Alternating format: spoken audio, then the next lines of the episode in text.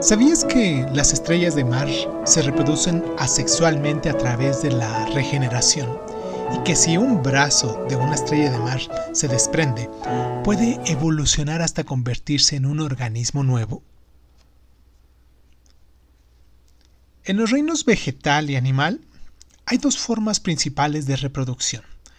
La sexual, como mm, bien sabemos, y la asexual. Una obviamente es más arriesgada y la otra es obviamente más cara. Para la reproducción asexual solo es necesario un padre. No se invierte ni tiempo ni energía en encontrar una pareja o cortejarla o el propio acto sexual. La gemación es una forma común de reproducción asexual típica de las fresas, los álamos y también el coral. En la gemación los vástagos crecen de una parte de su progenitor.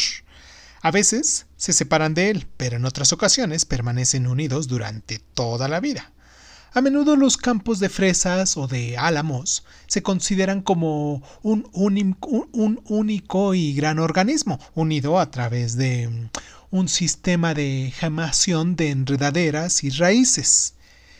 En el caso de la fragmentación, otra forma común de reproducción asexual, el progenitor se divide en pequeñas partes que crecen convirtiéndose en individuos independientes. En otras palabras, la muerte del progenitor lleva al nacimiento de una vida nueva. Los gusanos, estos gusanos planos, son conocidos por fragmentarse. Los individuos resultantes de la reproducción asexual son siempre genéticamente idénticos a sus progenitores. Esto supone a menudo una desventaja ya que al no haber gran variedad genética, la población tiene más dificultades para evolucionar y adaptarse a los cambios de su entorno. Generalmente los organismos asexuales viven en entornos meramente estables.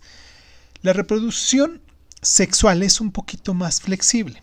La reproducción sexual, donde dos progenitores independientes contribuyen con sus genes para crear un descendiente, como bien sabemos todos, y lo normal es que el macho y la hembra contribuyan cada uno con el 50% al legado genético mediante un recipiente denominado gameto. El gameto masculino es generalmente el esperma y el femenino es generalmente el óvulo.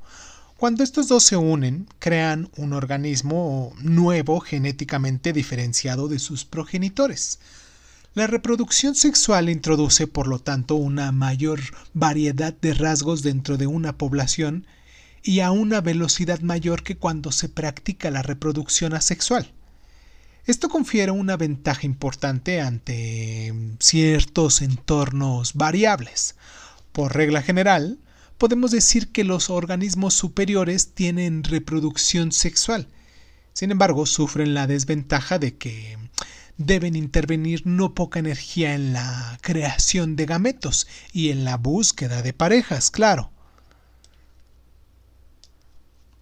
¿Sabías que en ocasiones el costo del sexo es demasiado alto y los organismos retoman la reproducción asexual? Y que es probable que esto sea lo que le ha sucedido al diente de león? Esa pequeña plantita que nosotros vamos por la vida soplándole. ¿Sabías que algunos anfibios y lagartos se reproducen a través de partenogénesis, una reproducción de carácter sexual en la que no hay fertilización por parte del macho?